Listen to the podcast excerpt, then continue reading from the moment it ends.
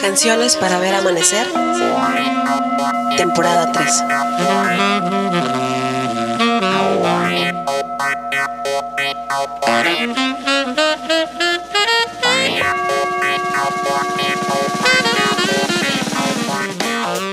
Temporada 3.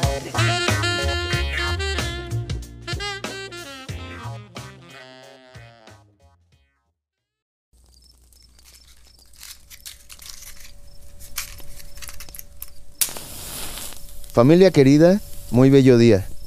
Yo soy Daniel Cruz Gracia y les doy la bienvenida a un nuevo capítulo de su podcast Canciones para ver amanecer, ya en su tercera temporada.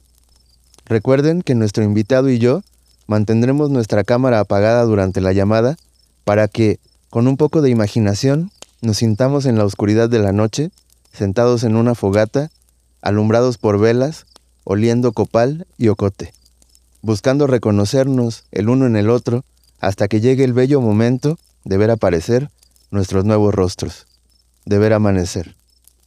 En esta madrugada templada y especial, me acompaña en la fogata un amigo muy querido, con quien, bajita la tenaza, vamos sumando años de coincidir como si fueran corcholatas en el amanecer tlacotalpeño.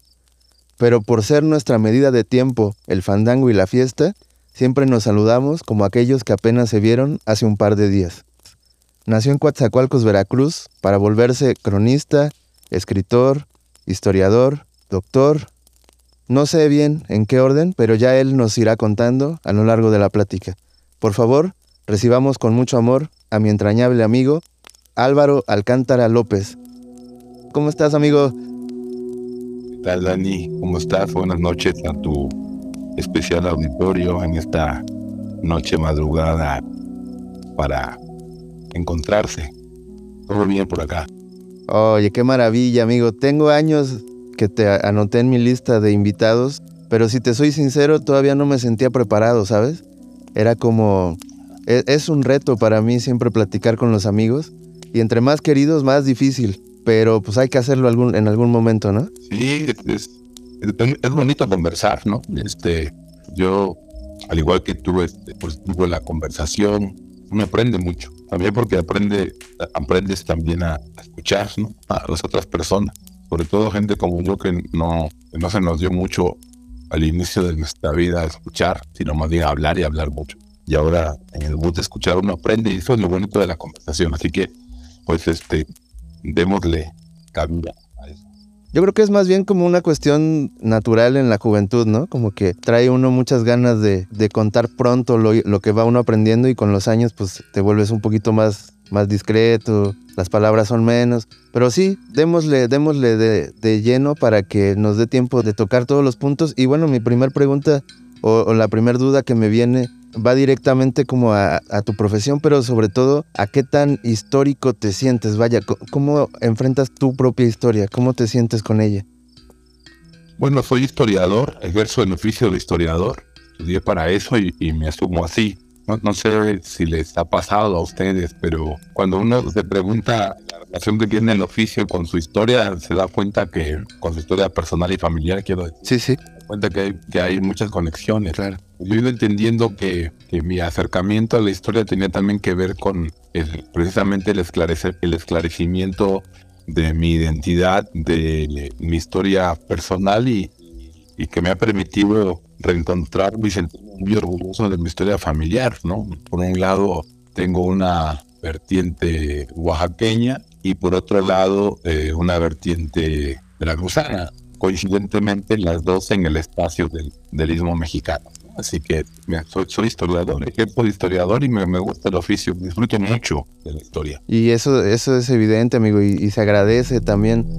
Quisiera preguntarte, ¿en qué momento entras a estudiar a esta escuela maravillosa que se llama Fandango? Wow, mira, pues eh, yo me acerqué eh, al, al, conocí al Fandango cuando tenía como 13 o 14 años, supe de la existencia del del fandango de tarima, del fandango campesino, pero no fue sino hasta los 14 años que eh, me acerqué con Licho Ceguera, que estaba dando clases en Coatzacoalcos de Jarana, en el, en el CIFA de Pemex, liche daba, daba un taller de jarana y ahí fue donde yo me acerqué.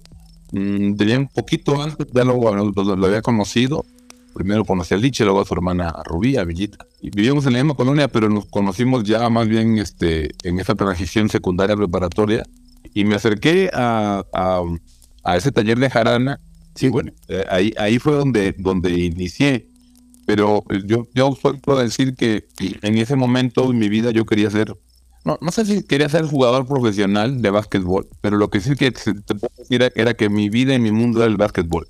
Entonces, este, eh, arana, pues sí, algo que, que me interesaba, tal, pero realmente no, no, no mucho. Fue hasta más bien acabar la preparatoria y que tuve una lesión que me impidió jugar un tiempo y que coincidió con el ingreso a la universidad, que realmente, digamos, mi conexión y mi pasión con el, con el mundo del son jarocho y del fandango este, que fue total. ¿Fue el fandango el que te llevó a estudiar historia? ¿Se conectó también con esta necesidad de, conocer a tu familia, a tus antepasados? ¿Cómo conectaste estos mundos que por primera vez sí me parecen muy cercanos, ¿no? Como que a veces uno conoce a alguien en el fandango y resulta que, no sé, que es ingeniero o que es médico. Pero un historiador me parece que sí ya, ya se ve ahí que moldeó tu forma de vida y tu forma de ser en la juventud sí, sí termina moldeando tu carrera y, tu presente, ¿no? Em, a ver, voy, a intentar este, responder, eh, vamos ubicándonos generacionalmente. ¿no? O sea, para quienes nacimos a los días 70, este, lo, que hay que recordar es que estamos ante un, ante un México que está precisamente inmerso en un cambio estructural fundamental. Estamos pasando de un México que era fundamentalmente rural a un México que empieza a ser mayoritariamente urbano. Pero también estamos ante un México que precisamente en esta transición y en esos sueños y devaneos eh, hacia, la, hacia la supuesta modernidad, eh, rechaza, denigra, discrimina a todo lo que viene del campo. Claro. Es, es, un contexto que no hay que olvidar, no hay que perder de vista. ¿no? Claro porque ese es el, México de, aquel entonces y lastimosamente todavía un poco de este entonces, ¿no? De este momento. Claro. Entonces, eh, digo esto porque mi, mi, madre es una mujer que creció en el campo, a la mitad del istmo, del istmo mexicano, en la parte oaxaqueña, que viene de una familia, digamos, mestiza y, y se supone, por supuesto, también una herencia indígena también una herencia afro eh, y de, de, ese proceso viene mi madre. Y mi padre de, y su familia, digamos, Alcántara, vienen de, de la zona de Ayucan, Sayula, y luego ya instalados en Costa Puntos una parte. Entonces, lo que quiero decir con ello es que me, toca crecer, digamos, en, en, un, en un sur de Veracruz que además está viviendo un proceso intensísimo de industrialización donde está llegando gente de todos lados este, con el crecimiento de los complejos petroquímicos. Estoy hablando de cangrejera, de pajaritos, más tarde modelos y todo esto. Es decir, eh, y tú lo sabes porque también eres del sur. Sí, sí. Es un espacio, y ciertamente el sur de Veracruz ha sido un espacio de frontera. Eh, y por lo tanto, de, de, de, enriquecimiento y de cruces de, de muchas influencias culturales, de, lenguas distintas, etc. Entonces, eh, yo lo que sí recuerdo y tengo claro, claro es que yo quería ser historiador desde, desde muy temprano. Y en la primaria, por ahí mi, mi maestra de sexto tuvo el tino de poner en, la, en la muleta final, puso algo así como, le gustan mucho las ciencias sociales. No. Entonces, yo podría decirte que voy a, decirlo de esta manera, que me tenía que encontrar con el fandango porque, porque lo andaba buscando sin saberlo. Ya. ¿No? Ya. Es, una una posteriori. No, yo realmente, este, mi gusto por la historia, digamos que antecede al, al momento de conocer al, al son jarocho y al mundo del fandango, como digo yo, el alucinante mundo del son jarocho, pero lo que sí tengo que decir es que no me puedo imaginar hoy siendo el historiador que soy hoy, ni la persona que soy hoy, sin haber estado en contacto, seguir en contacto con el mundo del fandango. Eso indicó una forma de reencontrarme y de mirar con orgullo también mi historia familiar. Claro. Wow, qué bonito porque, bueno, me responde muchas, muchas dudas que tengo aquí anotadas, pero que también me va a permitir como ahondar en esto que, quisiera lograr con esta charla y es precisamente el asunto de apasionarte por lo que haces a niveles más que intelectuales, ¿sabes? Como llegar a, a procesos incluso pues no sé si decirles místicos o espiritual, pero hay gente que logra esto y, y, es evidente porque su labor comienza a ser trascendental. Son estas, estas figuras que empiezan realmente a transformar su realidad, valga la redundancia. Y es justo por esta pasión. Y aquí quisiera tomar como las palabras de un profe que, que encontré en la universidad, mi maestro Héctor Limán Cicero, que me decía que el ser humano solo tenía que aprender tres materias en toda su vida y una de ellas era la historia. Me dijo, un ser humano debe aprender historia, debe aprender marketing y debe aprender un arte, música, pintura, cualquiera de estas, tiene que aprenderlas para ser un ser humano integral. Entonces te pregunto, amigo, ¿la historia como tal crea nuestro presente? ¿Están conectadas ahí? ¿Hay ahí ese pase mágico de que si conoces la historia, tu presente mejora? Yo, yo, es una pregunta chingona, vamos a decirlo así. Porque lo primero que, habría que decir es que un historiador como yo concibe que lo que hacemos, la historia es el pasado, es el presente y le interesa el presente. Y lo que, lo que hacemos es que vamos al pasado para tratar de entender cómo otras personas de otros lugares y tiempos respondieron y resolvieron problemas como los que tenemos ahora, ¿no? Es decir, eh, porque lo otro es decir, lo otro de estudiar el pasado por el pasado es un tipo de historia que, que tiene no pocos adeptos, debemos decir, pero que pues que no sirve para nada. Claro. Que, que, además no nos gusta, que a muchos nos ocurre, porque es una historia que es esta historia que todo el mundo con justa razón dice este, qué aburrida es porque es memorizarse o aprenderse y, voy a ridiculizar el, el tema y hacer un chiste, pero decir, como ejemplo, eh, en un examen de historia te preguntan de qué color era la levita que traía Benito Juárez el día que... No, eh, parte del resto que tenemos historiadores es eh, mostrar que la historia habla de nuestros problemas, que tiene que hablar de. Entonces, yo, yo pienso que es importante que las personas conozcamos cómo, dos cosas. Por un lado, cómo se han construido los relatos que cuentan, que dan cuenta de la memoria histórica. Esto por un lado. Eh, cómo se han construido, y eso significa por parte de quiénes se ha construido, con qué premisas, qué lugares, de, qué contextos e incluso con qué interés. Y la otra tiene que ver con conocer, digamos, el qué pasó, pero aquí el cambio, yo diría que, el cambio que tenemos que hacer es que eh, la historia que tenemos que empezar a conocer es la historia familiar. ¿no? Un ejercicio que, que yo les, les invito a hacer es, este, para empezar, empezar a indagarnos sobre nuestra memoria familiar. ¿no? Nombre completo de mi madre, de mi padre, si es que tengo, claro. no siempre se tiene. No, no, vamos a idealizar a la familia pequeña burguesa, ¿verdad? claro. Este, empezar a rastrear y a anotar los nombres que conozcamos de nuestros antepasados y, y, saber de dónde vienen.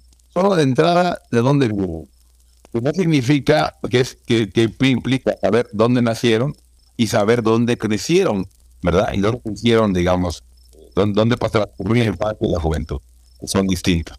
Claro. Y, y eso saber eso, saber eso, yo creo que es lo primero que tendríamos que hacer, ¿no? Conocer nuestra historia familiar. Y luego subir una escala más, que es conocer la, la, la, la historia, la memoria del barrio, la colonia donde nos movemos, donde vivimos, y eventualmente la, la de eh, la ciudad, pueblo, ¿no? Este, congregación, villa, y un momento más adelante de la región. Es decir, estos, estos niveles un poco a, diferencia de lo que nos suelen enseñar, que primero eh, eh, a ponerte la historia de un país como México, ¿no? Pero que es construida esa historia desde el centro, ¿no? Y entonces, por eso muchos de nosotros, muchos de nosotros no nos vemos representados en, en esa historia que te cuenta, ¿no?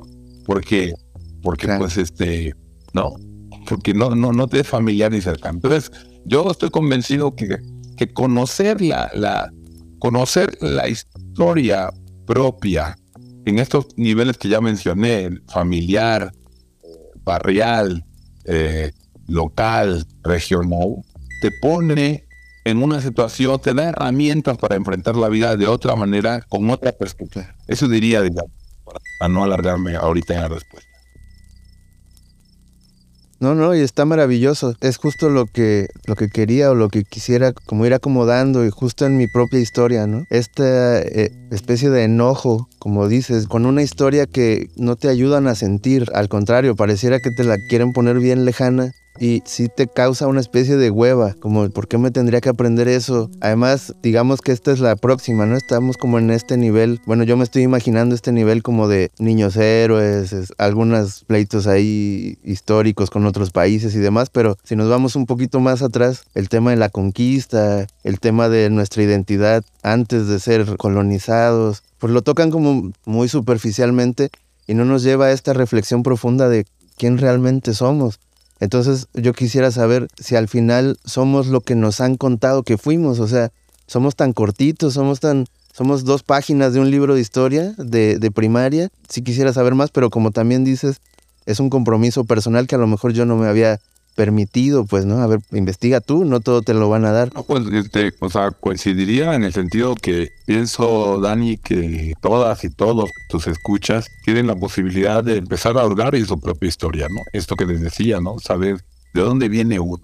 Y, lo digo por dos razones, porque en medio de esto que decía hace un momento, uno de los efectos también de la historia tal como nos lo han enseñado y de la imposición de, de ciertos valores, ah, como nos han enseñado, la consecuencia ha sido el sentirnos apenados de nuestra historia, el sentirnos avergonzados de nuestra familia porque no, no corresponden al modelo que algunas o algunos nos han dicho que así deben ser las. Por eso la importancia, de yo que tengo bien, bien, bien grabado, cuando íbamos a salir de preparatoria y estaba en Coatzacoalcos, estoy hablando de Coatzacoalcos, ¿no?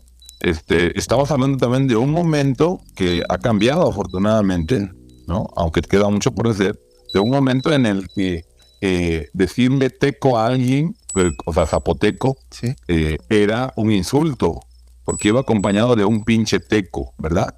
Y era en, el eufemismo para decir, no decir indio, ¿no? El eufemismo local regional para no decir indio era decir teco, ¿verdad? Sí. Este, o o usar indio cuando se refería uno a poblaciones de, habla náhuatl, zoque o vije, por decir, ¿no? Pero en la, en la preparatoria, una profesora que nos daba taller de lectura y redacción, pero que era la que estaba organizando, digamos, la, la llamada graduación de la, de, la, de la preparatoria. Vayan cosa, graduación, ahora hay que celebrar la graduación. Kinder, ¿no? O sea, ve, a o sea, locura, ¿no? Em, y dijo, me acuerdo que dijo, este, por favor, este, si tienen este de parientes, ya no me acuerdo qué dijo, así, así de, así está mi bloqueo mental, pero se refería no a paisanos, que no vayan a venir con sus trajes ni con sus dinas, por favor. No manches. Ese tono despectivo, ¿verdad? Eh, todo eso, tú lo escuchas y yo, yo debo decir que, que mi familia, por ejemplo, no es zapoteca, pero eh, creció en el barrio zapoteco, por lo tanto tenemos mucha afinidad y cariño y amistades, ¿no? Este, hay una parte, digamos, que sí tenemos familia, tenemos familia zapoteca, ¿no? Es decir, esa, esa dualidad, ¿no? Pero digamos, de vía directa, ¿no? Por vía directa, más bien, yo diría que son mestizos y afromestizos de, de Río Grande, de el barrio, de la soledad, en fin, de los lugares. Lo que quiero, lo que quiero con ello es que eh, uno está en la o sea, ese tipo de comentarios si no tienes manera de defenderte, no tienes manera de, de, de, no a esa persona que está hablando con perfecta ignorancia y con mucha estupidez, ¿verdad? Así es. Este, eh, digo este detalle, ¿verdad? Porque el tema es que precisamente el son jarocho, fíjate, y vuelvo al tema del y el fandango, con lo que convoca el fandango en la tarima, ¿verdad? A mí me, me, brindó la posibilidad, precisamente en esos años, de ver de otra manera un mundo campesino que desde la ciudad se le ve, se le hacía menos. Un mundo campesino que, eh, en el cual se le atribuían todos los valores negativos o lo que uno no debía hacer, ¿no? Lo que, lo que uno debía hacer como un joven creciendo en los años 80, tenías que voltear a ver, pues por supuesto, escuchar música en inglés, ¿verdad? Y una serie de valores que se, encargaban de, inculcarlos y de terapiarnos desde la televisión. No hay que olvidar en ese momento el papel que tenía la televisión, ¿verdad? Este, eh, la música que había que escuchar, las telenovelas no se diga. Me voy a ese, me voy a ese punto, digamos, muy cotidiano, Dani, porque la historia, conocer la, nuestra historia, ¿no? Una historia no desprovista de conflictos, ¿verdad? Una, una historia con muchas voces. También una historia que ciertamente, como nos lo vienen señalando, ha sido una historia construida desde el patriarcado. Sí, todo eso, pero conociendo, conociendo nuestra historia, estamos en mejores condiciones de poder defendernos por un lado y por otro lado de afirmar quiénes somos y quiénes queremos ser. A mí esa posibilidad me la abrió el fandango, ¿no? O sea, el que yo pudiera conocer lugares, rancherías, este, pueblos, costumbres, tradiciones, me las, me las dio andar de jardinero al día de hoy, y yo lo siento como un, como un halago, mucha gente piensa que soy antropólogo. No, no soy antropólogo, soy historiador, pero me dicen antropólogo porque no es, desafortunadamente, sé que alguna o algún colega podrá respingar, pero los historiadores no suelen andar metidos en, pueblos y, ciudades. No era lo, no era lo habitual, ¿no? Era estar metido, metido en los archivos. Así es. Fíjate que te voy a pedir permiso para ponernos un poquito filosóficos y, ayúdame a, aterrizar esta idea. Y es, ¿qué tan atrás está el pasado? A lo que voy es que cuando uno va a un fandango que está, no sé, en Chacalapa, y los que tocan son abuelos, ¿no? Son los maestros de todos nosotros y de muchas generaciones. Uno se siente siendo parte de la historia, pues, ¿no? O sea, como que uno, eh, o al menos yo estoy acostumbrado o estaba acostumbrado a ver la historia como algo viejo, empolvado, como que ya no sé, como que ya fue, ya no existe, simplemente es como una especie de recuerdo. Y como bien mencionas y ahora que lo dices me llevas a esta reflexión, es como que ir, por ejemplo, ir al fandango es ir a la historia, es como viajar en el tiempo y estar tan en el momento en que surge el primer verso del, del Siri que, que pudo ser hace 400 eh, o 500 años y, o no sé en qué momento alguien lo habrá inventado y puede ser el siglo XXI y estamos viviendo el mismo pedazo de pastel. No sé si me puedo explicar. ¿Qué tan lejos está el pasado? ¿Qué tan lejos está el pasado? Este, mira, eh, yo creo que, o me hiciste ahorita mientras te escuchaba, recordar algo, algo que una vez escribí en un libro que se titula Dijera mi boca. Y digamos, el asunto que las llamadas músicas tradicionales o las culturas musicales de la tradición, eh, artes comunitarias, hay varias formas de, denominarlas, pienso. Sí. Este, lejos de entender la tradición como el pasado, y eso, como lo consigno en ese libro, lo aprendí de una vendedora de huipiles en el mercado de Juchitán cuando le pregunté sobre lo tradicional, ¿no? Porque le había visto dos huipiles, uno costaba, no sé, 700 pesos y de pronto uno que se parecía, que estaba como a dos próximos, estaba el triple, ¿no? Entonces, ¿cuál es la diferencia? Y el más caro me dijo es que este es tradicional. Me lo contestó así con mucha tranquilidad y seguridad. Y entonces yo le pregunté a la señora, señora, ¿y qué es tradicional? Y fíjate la clase de respuesta que me dio la señora. Me dijo, tradicional, que nunca pasa de moda. Wow. ¿No?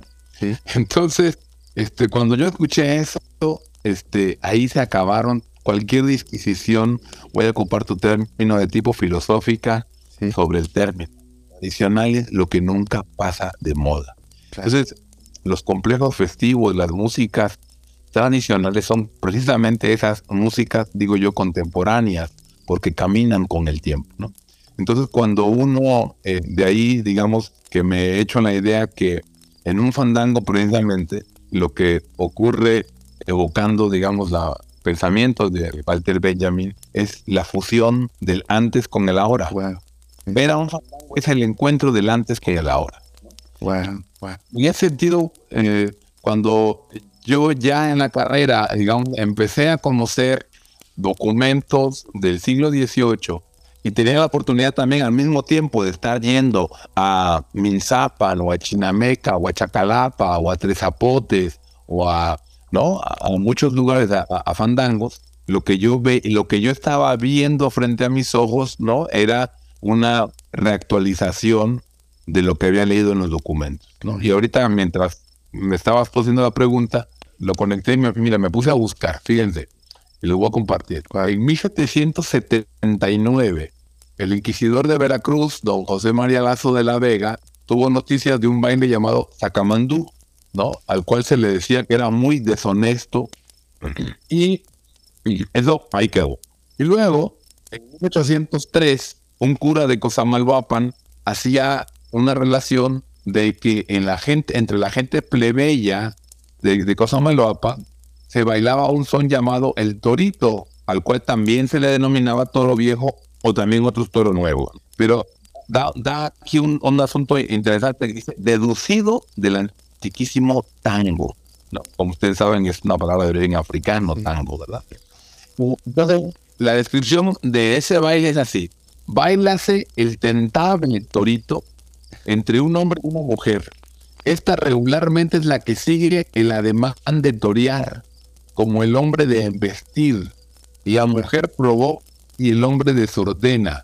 El hombre todo se vuelve cuernos para embestir a la toreadora y la mujer toda se desconcierta si se vuelve banderilla para irritar al toro en los movimientos de torear y en los de embestir unos y en los perdón y en los de y en los de embestir unos y otros mutuamente se combaten y ambos torean visten a los espectadores que siendo por lo común personas tan libertinas, no, eso es lo que dice el cura, no, necesariamente era así, sí. fomentan y dichos la desenvoltura y la liviandad de los bailadores. Wow. Bueno, esta descripción tiene, es una descripción contemporánea de cómo se baila el toro sacamandú en muchas partes de, de Veracruz, diría que hasta del mundo, ¿no? Entonces, este, te contestaría a tu pregunta, ¿qué tan actual es el pasado? Pues yo te diría que, que, lo es todo en la medida que conocemos la historia no como fue, sino como es. Wow. Sí, sí, sí, porque esta descripción que además me, me erizó la piel, la pudo hacer un cura hace dos semanas o, hace, o, la puede hacer dentro de unos días en Tlacotalpan, pues, ¿no? O sea, eso está ocurriendo y, y, saber que tú estás ahí parado y, y viéndolo, pues sí si tiene ahí una sensación al menos eh, curiosa, ¿no, Álvaro? Claro, perdón, a diferencia, nada más que con la diferencia que los curas de antes sí se paseaban por el pueblo. ahora solo se bajan de su carro. Van a dar la misa, abren y cierran la iglesia y se van para su casa. Oye, sí, también es muy cierto. Wow, Álvaro, qué chingón. qué maravilla, wow esto buscaba, amigo. Gracias de verdad por permitirme aprender, que, que sobre todo esta es la intención de grabarlo, además de que en algún momento lo pueda yo estudiar con calma, que al final eso es lo que ocurre, pues, ¿no? Yo no sé cuántas personas realmente van a escuchar esta charla, yo espero que muchas, pero al menos por mi parte te agradezco tanta claridad ya se está abriendo como el panorama y, me encanta que has llevado la plática a este nivel personal donde uno sí siente la historia. Yo tengo por ahí algunas cosas con, con la historia como por ejemplo, saliéndonos un poquito del tema, cuando uno lee libros como, no sé, como el Bhagavad Gita, la Biblia, todos estos libros que son como, digamos, el fundamento de nuestra, sí, de nuestra filosofía, de nuestra forma de actuar en estos momentos, y uno piensa que esos libros tienen dos mil años al menos, pues ya dos mil años sí ya se oyen muchos, pero uno lee a personas ahí actuando y, no se ven tan distintas a nosotros. Somos, somos distintos los humanos de hoy a los humanos que están en ese tipo de libros, que también son historia. Bueno, digo, digo esos porque son los más viejos que se me ocurren, pero debe haber muchos más. Hemos cambiado, hay forma de, de decir, bueno, ahora sí el humano ya, ahora sí cambió, evolucionó. Yo, yo nos noto muy, muy parecidos, pero ¿qué te parece a ti que sí estudias esta, esta parte? Bueno, es, es, una pregunta central para el oficio, porque era una de las cosas que a uno le recomiendan, le enseñan y uno trata de enseñar es librarse de lo que denominamos el presentismo, es decir, pensar que la gente que estudias en sociedades ubicadas en el, tiempo pasado pensaban y, y, pensaban y actuaban al igual que tú y no. O sea, yo este, por ejemplo, habrá quien sí sepa y habrá quien sí lo crea, pero lo que yo digo es que cuando estás, por ejemplo, inmerso en un pensamiento religioso donde el principio y fin de todas las explicaciones es la voluntad divina, es una voluntad exterior al, al, humano y al individual, tal como lo los últimos tres siglos, al menos cuatro siglos, pues este, la piensa distinta, actúa distinta. Eh, digo esto porque yo pienso que las formas de sentir y de pensar han cambiado muchísimo y siguen cambiando. Te pongo un ejemplo nuestra percepción y sentido del tiempo. No sé, si, te llegó a ti a, tocar todavía usar las cartas para escribirle a una novia, claro. pero o a un familiar, pero digo, para hablar romántico con la noche. Claro. Este, tú le escribes a una novia y estoy hablando de principios de los 90. De Jalapa a Coatzacoalcos tardaba tres semanas en llegar. Claro. Y, de, y, y, y, y, vamos a suponer que al otro día ¿verdad? Te iban a contestar. Entonces tardabas mes y medio para saber la respuesta, ¿verdad? Claro, este, eh, ya existe el teléfono, claro, pero no todo el mundo tiene teléfono en su casa. Sí. Si no tenía teléfono en su casa, bueno, habría que, habría que darse sus maños. Pero vamos a ponernos en el tema de la, de la carta. Una comunicación, ¿no? Una relación, digamos, este, afectiva, amorosa, que estaba mediada por comunicaciones de mes y medio y por escrito. Ahora mismo tenemos el, el WhatsApp por data, no es muy viejo, ¿no? Y ahí cuidado que, ¿no? Este, estoy exagerando, pero digo, le escribes a alguien y, y, y ya sabes, la broma es como me dejaste en visto, ¿no? O sea, en un día, y ya estoy exagerando, ¿no? Ya es como, oye, ¿por qué no contestaste, no? Entonces, eh, la forma de sentir y de percibir las cosas en tiempo se está modificando. Eh, eh, claro. Es verdad. No soy ni el único ni, ni, ni el original decir esto, pero yo pienso que pocos inventos habrán transformado la historia de la humanidad como en la, la aparición del llamado teléfono inteligente. Canciones para ver amanecer, temporada 3. 3.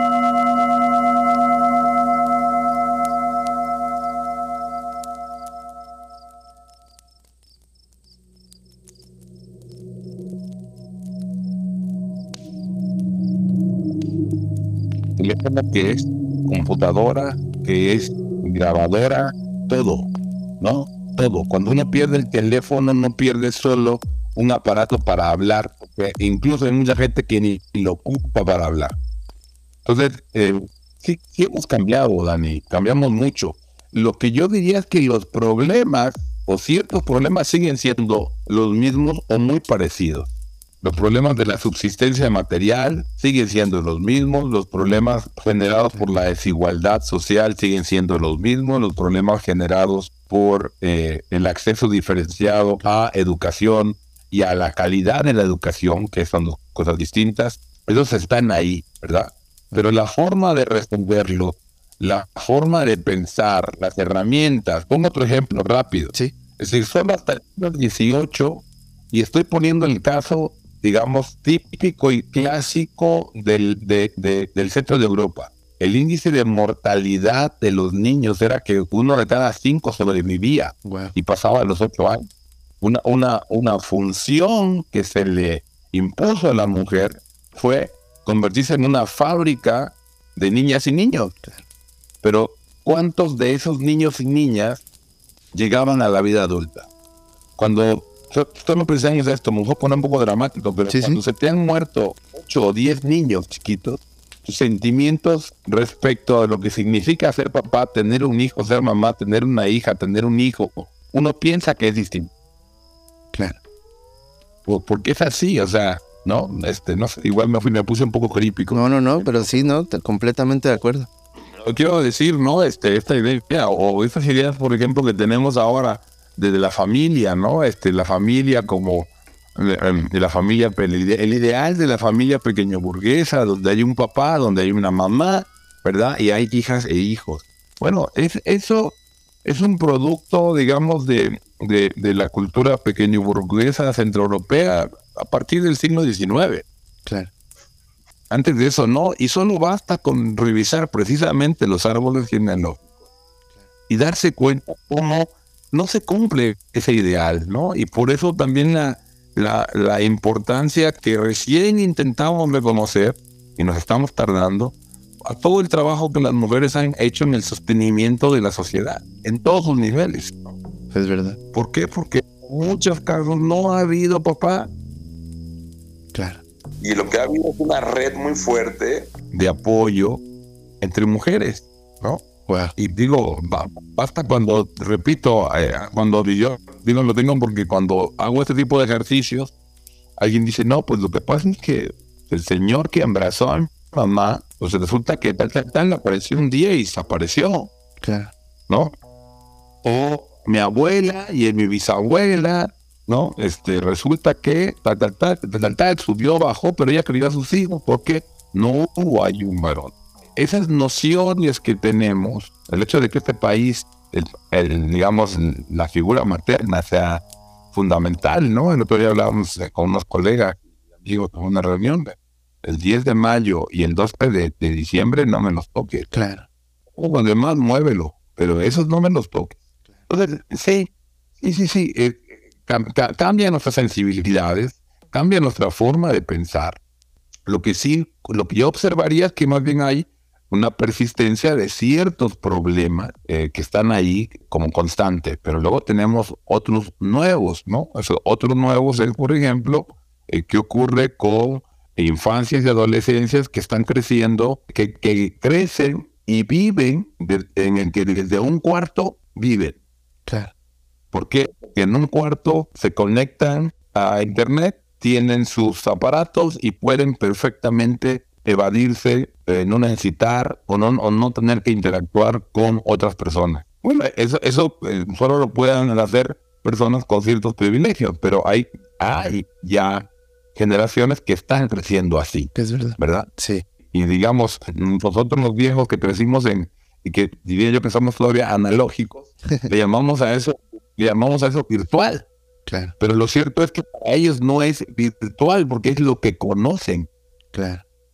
Y ahí se vienen otra serie de retos, de, problemas que surgen de esos, de esos mundos, del estar conectado, vamos a decirlo así, a la Matrix, sí. las 30 horas del día. Wow. Ya veremos qué problemas nos va a generar eso o qué soluciones nos va a brindar eso. Yo tengo mi opinión, pero ahorita no me voy a clavar en eso, pero en ese sentido, no, en ese sentido, este, creo que claro, somos, somos, cambio, claro. somos, somos cambio, este, Dani. Wow, Álvaro. No manches, yo estoy igual que tú, estoy teniendo aquí un, conflicto eh, porque normalmente nuestras charlas en, en Spotify duran una hora y estamos por cumplirla. Y tengo dos preguntas, pero yo sé que cualquiera que te haga, este, nos va a llevar al menos dos vidas a cada uno, ¿no? Entonces, eh, a lo mejor... Prometo dar un intento breve. es que te juro que los dos, los dos temas son apasionantes. Uno muy desde la ignorancia y, me atrevo a ser ignorante para justo buscar la luz, porque es un tema profundo, fuerte, doloroso. Y muy ignorante, te insisto, y te pido una disculpa si, si, planteo mal la pregunta. Pero, por ejemplo, eh, se ocupa mucho el término de hablando de los celulares, de la tecnología, que estamos esclavizados a ellos, ¿no? Y luego yo conozco tu labor, conozco tu forma de investigarte, de conocerte y el trabajo que has hecho, por ejemplo, con la negritud. Y habría que ahondar y decir, bueno, ¿qué es un esclavo? ¿Quién podía ser esclavo? He escuchado conferencias donde hablas sobre esta noción eh, muy tonta de que si eres negro eres esclavo y decías, había negros libres y había negros ricos y hay otras formas de esclavitud. Yo te preguntaría, ¿hay esclavitud en el siglo XXI? Este tipo de cosas. Este, ahora sí que como diría mi profesor de la prepa de física, hiciste una pregunta de hipótesis doctoral, ¿verdad? no tenemos aquí 400 cortillas para, para intentar responderla. Bueno, dos, cosas, digamos, parte de mi trabajo, eh, una parte de mi trabajo es ha sido y es el evidenciar que en nuestro país y, particularmente el sur de Veracruz y el istmo, el istmo mexicano o el istmo de Tehuantepec ha tenido una importante herencia africana en su composición histórica y cultural. Y asumo mi trabajo como, como visibilizar esa herencia. Pienso que precisamente en el, en el tenor de lo que hemos estado hablando, de conocer nuestra historia eh, es una forma de conocer las distintas herencias que nos han construido y sentirnos orgullosos de ellas. Eh, tanto la, la herencia indígena este, como la herencia africana, cada una con su complejidad, han sido presentadas y siguen siendo presentadas por mucha gente de manera, digamos, evidente o a veces de manera muy disfrazada como una carencia, como algo, repito, de lo cual hay que avergonzarse, como algo que hay que erradicar. Entonces, pues nosotros decimos que no, no, que al contrario, es algo que de lo cual necesitamos sentirnos muy orgullosos pero en esa labor eh, está el enorme reto de cómo librarnos de una serie de prejuicios, de estereotipos y de estigmas. Eh, claro. Que no es sencillo, ¿no? No es sencillo. Entonces, este, una de las cosas que, por ejemplo, eh, yo insisto y les digo a las personas es que, pues, yo puedo entender que cuando abres un libro la, población de origen africano en México nunca aparece en los libros y cuando aparece en los libros de historia aparece con cadena. Claro. Entonces, claro, otra imagen se le puede plantar a los niños y a los jóvenes, que luego serán adultos, ¿verdad? Que no sea asociar herencia africana con esclavitud. Bueno, eh, afortunadamente parece que empiezan a haber primeros pasos para cambiar todo ese discurso que claramente es un discurso de ignorancia. Este, entonces, este, lo que hay que decir, aprovecho para decirle a tu, audiencia, la, población de origen africano, al iniciar la guerra de independencia, estoy hablando de 1810, es mayoritariamente libre. Un porcentaje muy pequeño de la población de origen africano, sea su denominación negro, muy alto, pardo, sambo, etcétera, es fundamentalmente de origen libre. Me atrevería a decir más del 90%. Que todavía estaban personas esclavizadas, sí, quedaban personas esclavizadas fundamentalmente en dos ámbitos, en el de las minas y en el del, servicio doméstico, ¿no? Como criados. Eventualmente también había enodotrajes, ¿no? Que son las primeras protofábricas para textiles y para, para hacer este, ropa. Pero, eh, digamos, este, fundamentalmente es eso. Pero el 90%, entonces tenemos una herencia africana de la cual sentir, de la cual nos sentimos muy orgullosos, muy orgullosos de lo mismo que de las distintas herencias de pueblos indígenas, de distintos pueblos indígenas. Esto no es el indígena, no es lo indígena, es un conjunto de pueblos, de lenguas, de culturas, de historias, de memorias, tradiciones. De todo eso somos resultado de nosotros. Entonces, parte de mi trabajo ha sido ese, Dani. El y digamos la pregunta para pues, volver a repetir esto, eh, reconocer nuestra herencia africana no significa negar otras herencias, y por otro lado, quitarnos de la cabeza esa idea tonta, ¿verdad? Ignorante, que relaciona a la población de origen africana con eh, esclavitud. Y porque eso, además, y ya nada más lo, conecto y con eso ya, digamos, cierro la respuesta, porque tiene el gran problema de que ahí están los fundamentos de un pensamiento racista. México es un país racista, solo que eh, es un, racismo que ha sido encubierto, que ha sido disfrazado, que ha sido soterrado, y uno de los retos enormes es cuestionar y combatir y erradicar ese racismo. ¿no? Y están conectados, porque ese racismo, eh, es, decir, la idea de que hay razas, existen razas, que sabemos que no existen razas, eso lo sabemos ya científicamente, que no existen las razas, pero el racismo supone, ¿verdad?, que hay razas, cosa que sabemos que no, y que hay razas superiores e inferiores, pues tampoco, ¿no? Entonces, ¿cómo combatimos esas ideas? Bueno, pues yo creo que precisamente hurgando en la, memoria, en la memoria histórica entendida como una memoria del presente, del pasado del futuro. Amigo, muchísimas gracias, carnal, de verdad, de todo corazón. Qué importante es platicar. Uno diría, qué importante es estudiar, ¿no? Con, con la sola plática uno aprende lo suficiente como para cambiar ligeramente tu pensamiento y ser un poquito más humanos, ¿no? Que al final creo que es lo que, lo que se debería buscar con el conocimiento. No sé si es lo que se logra, pero esa humanidad, pues es el, es el regalo que, que te da la, el ser valiente y, y, atreverte a soltar lo que creías y dejarte acompañar por otras ideas. Yo creo que ya ahí acabó el programa, pero tal vez aprovechando y, dándonos permiso por estar en una fogata y en una noche y, siendo una tradición tan sureña, al menos porque yo ahí, ahí crecí. Y escuchando a los aguasaguas, ¿no? y, escuchando a los aguasaguas, pero lo que yo te quería decir es que cuando íbamos para el sur, porque bueno, nosotros, eh, mis hermanos y yo, que es mi familia aquí en Jalapa, nos íbamos a Mina como una especie de ritual, ¿no? Y, antes, yo no sé en qué momento construyeron la, la, autopista, pero antes sí o sí tenías que pasar Catemaco y tenías que pasar Tlacotalpa, bueno, ya me adelanté, ¿no? Pasabas Alvarado, este, la desviación hacia Tlacotalpan, te ibas hacia los Tuxtlas, pasabas así, era todo un ritual hermoso, pero justo pasando la laguna de Catemaco, mi mamá tenía bien, mi mamá o mi tía Xochitl, que le mando un abrazo enorme, de irnos contando historias de chaneques y de las brujas y de que el dientito y historias maravillosas de, pues, porque son como de terror, pues, ¿no? Que ahora le llamamos terror a esto, pero que también a mí me muestra que ahí hay un acompañamiento de otro, de otra índole, que ya tiene que ver como con la imaginación. ¿Qué opinión te da a ti así de rapidísimo. La magia, el hablar de que tocas un, buscapiés para alejar el mal, de que llegó el, maligno y que se pudo zapatear. ¿Qué pasa con este discurso tan presente en lo jarocho al menos, no? Ya, ya no se hable de lo africano o, de lo indígena, ya de, nuestro, de nuestra realidad. ¿Por qué hay tantos mitos que hablan de magia? Fíjate que lo primero que diría Dani es que yo invitaría más bien a cuestionar esa noción de de que sean relatos o cuentos de terror. Claro. Este, porque hacemos desde una mirada, una mirada que ha censurado, y es la mirada, digamos, de la ortodoxia, digo yo así, de la ortodoxia católico-cristiana. Religiosa, es verdad. Sí, pero de la ortodoxia católico-cristiana, ¿no? O sea, como, porque hay, otras visiones católicas que son bastante más abiertas. Claro, es verdad. De la ortodoxia católica este, cristiana, se nos ha enseñado a ver eso como algo que habla del mal, ¿no? Claro. Y de lo que tú te pones atención a todos los relatos, Dani. Sí. Hay ahí una lección moral. Es verdad. Es un orden en las cosas que hay que respetar. Y si tú no te comportas ni respetas las leyes, viene un castigo, viene una consecuencia que conlleva el daño. Es verdad.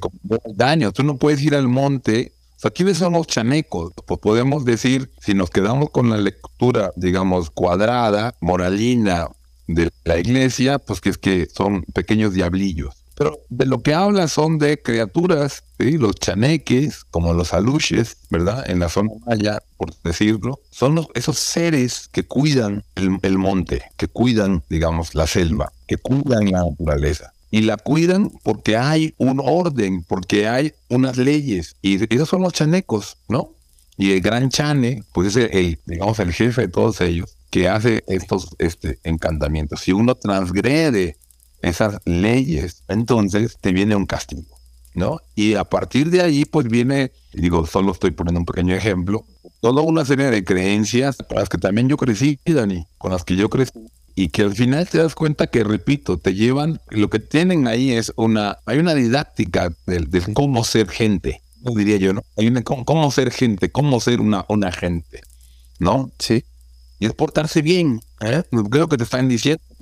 El otro tema, digamos, de que si el hechizo, que si tal, que si pasó, que si el castigo, que pero lo que está de fondo es, es me parece que es de esa lectura que habría que recuperar toda la, sabiduría y sensibilidad que hay en esos relatos. Y te repito de nuevo, o sea, invitar, invitarte, invitarles, invitarnos a que agarremos el, el teléfono, agarremos un grabador y grabemos estos relatos y los estudiemos. ¿Qué nos están diciendo? ¿no? Wow. Eso, eso diría. Amigo mío, qué maravilla de, de charla, qué maravilla de amistad. Te agradezco infinitamente, pues por mi parte eso es todo por el, por el momento, además, eso es todo. Me encanta que últimamente tengo el dicho de que siempre vale la pena ser valiente, nunca se arrepiente uno de ser valiente y qué maravilla de documento queda para mi historia. Algún día y, y, será pronto regresaré a estudiarlo, pero por lo pronto amigo mío, si tuvieras algo para cerrar, por mi parte, bueno, agradecerle a la gente que esté aquí permitiéndose escuchar otras opiniones, otras voces, eh, a un par de amigos que con cariño se, se comparten Gracias de verdad por, por hacer posible una tercera temporada estamos para servirles. Recuerden que estamos cada semana intentando justo esto que nos, que nos pedía Álvaro, desenmarañar esta historia personal que al final también empapa un poco la, la realidad, al menos que, que vivimos aquí. Amigo, gracias. Quisiera cerrar con alguna palabra, algún libro tuyo que recomiendes, alguna lectura. Y fíjate que dos cosas. La, primero agradecerte, este, agradecerte la invitación a, platicar. Me, me, la ha pasado, me la ha pasado muy bien y ya empieza a sentirse el sereno. Sí, sí. Y, y hay que irse. Y la segunda es que creo que de lo que hablabas al principio, y si hay algo que a mí me ha regalado la vida, tanto por mi pasaje por el alucinante mundo del son jarocho como por la posibilidad de estudiar y de, conocer personas, lugares, es desarrollar la sensibilidad. Yo pienso que ahí es donde, ¿no? Donde tendríamos que, que apuntar y me congratulo de que me hayas invitado porque entiendo que esa es también tu, tu preocupación, ¿no? Es decir, cómo desarrollar la sensibilidad en todas sus manifestaciones. Y la última, y, junto con ello, pues me vino a la cabeza ahorita una frase de David Aro en una de sus canciones, donde dice, la vida no es otra cosa sino el bien del animal. Y Amén. eso es lo que pienso, es pasarse la vida, que, que, a eso venimos. A eso venimos. Gracias. Y si de una manera, pues mejor. Amén. Hecho está, carnal. Muchísimas gracias, Álvaro. Nos vemos pronto, ¿no? Ya vienen, ya vienen algunos fandanguitos por ahí. Nos encontramos en, un fandango. ¿eh? Claro que sí, amigo. Pues gracias a toda la gente de nuevo. No se olviden, por favor, y hagan este ejercicio también. Volten a la ventana y vean que ya amaneció. Hasta la próxima. Chao, pescado.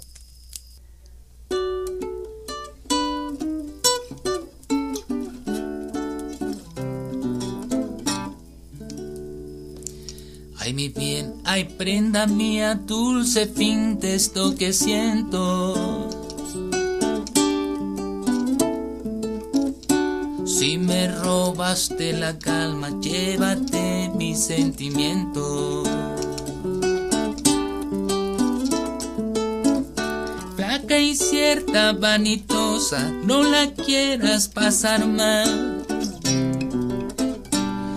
la vida no es otra cosa sino el bien del animal. La vida no es otra cosa sino el bien del animal.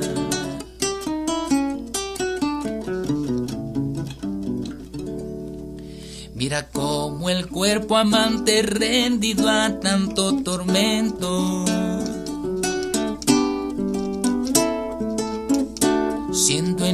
demás cadáver solo en el sentido es cuerpo. Flaca y cierta, vanitosa, no la quieras pasar mal. La vida no es otra cosa sino el bien del animal. La vida no es otra cosa sino el bien del animal.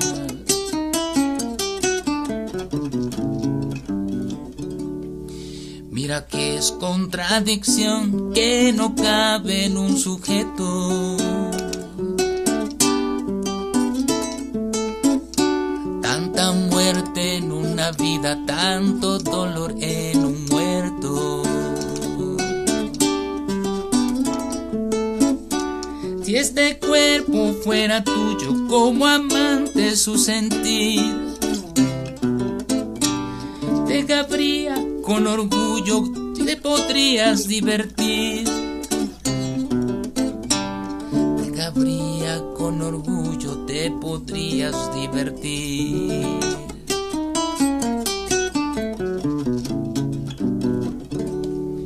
Ay mi bien, ay prenda mía, dulce fin de esto que siento.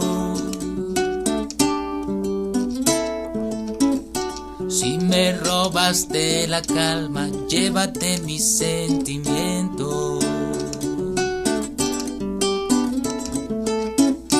Flaca y cierta, vanitosa, no la quieras pasar mal. La vida no es otra cosa sino el bien del animal. Es otra cosa sino el bien del animal.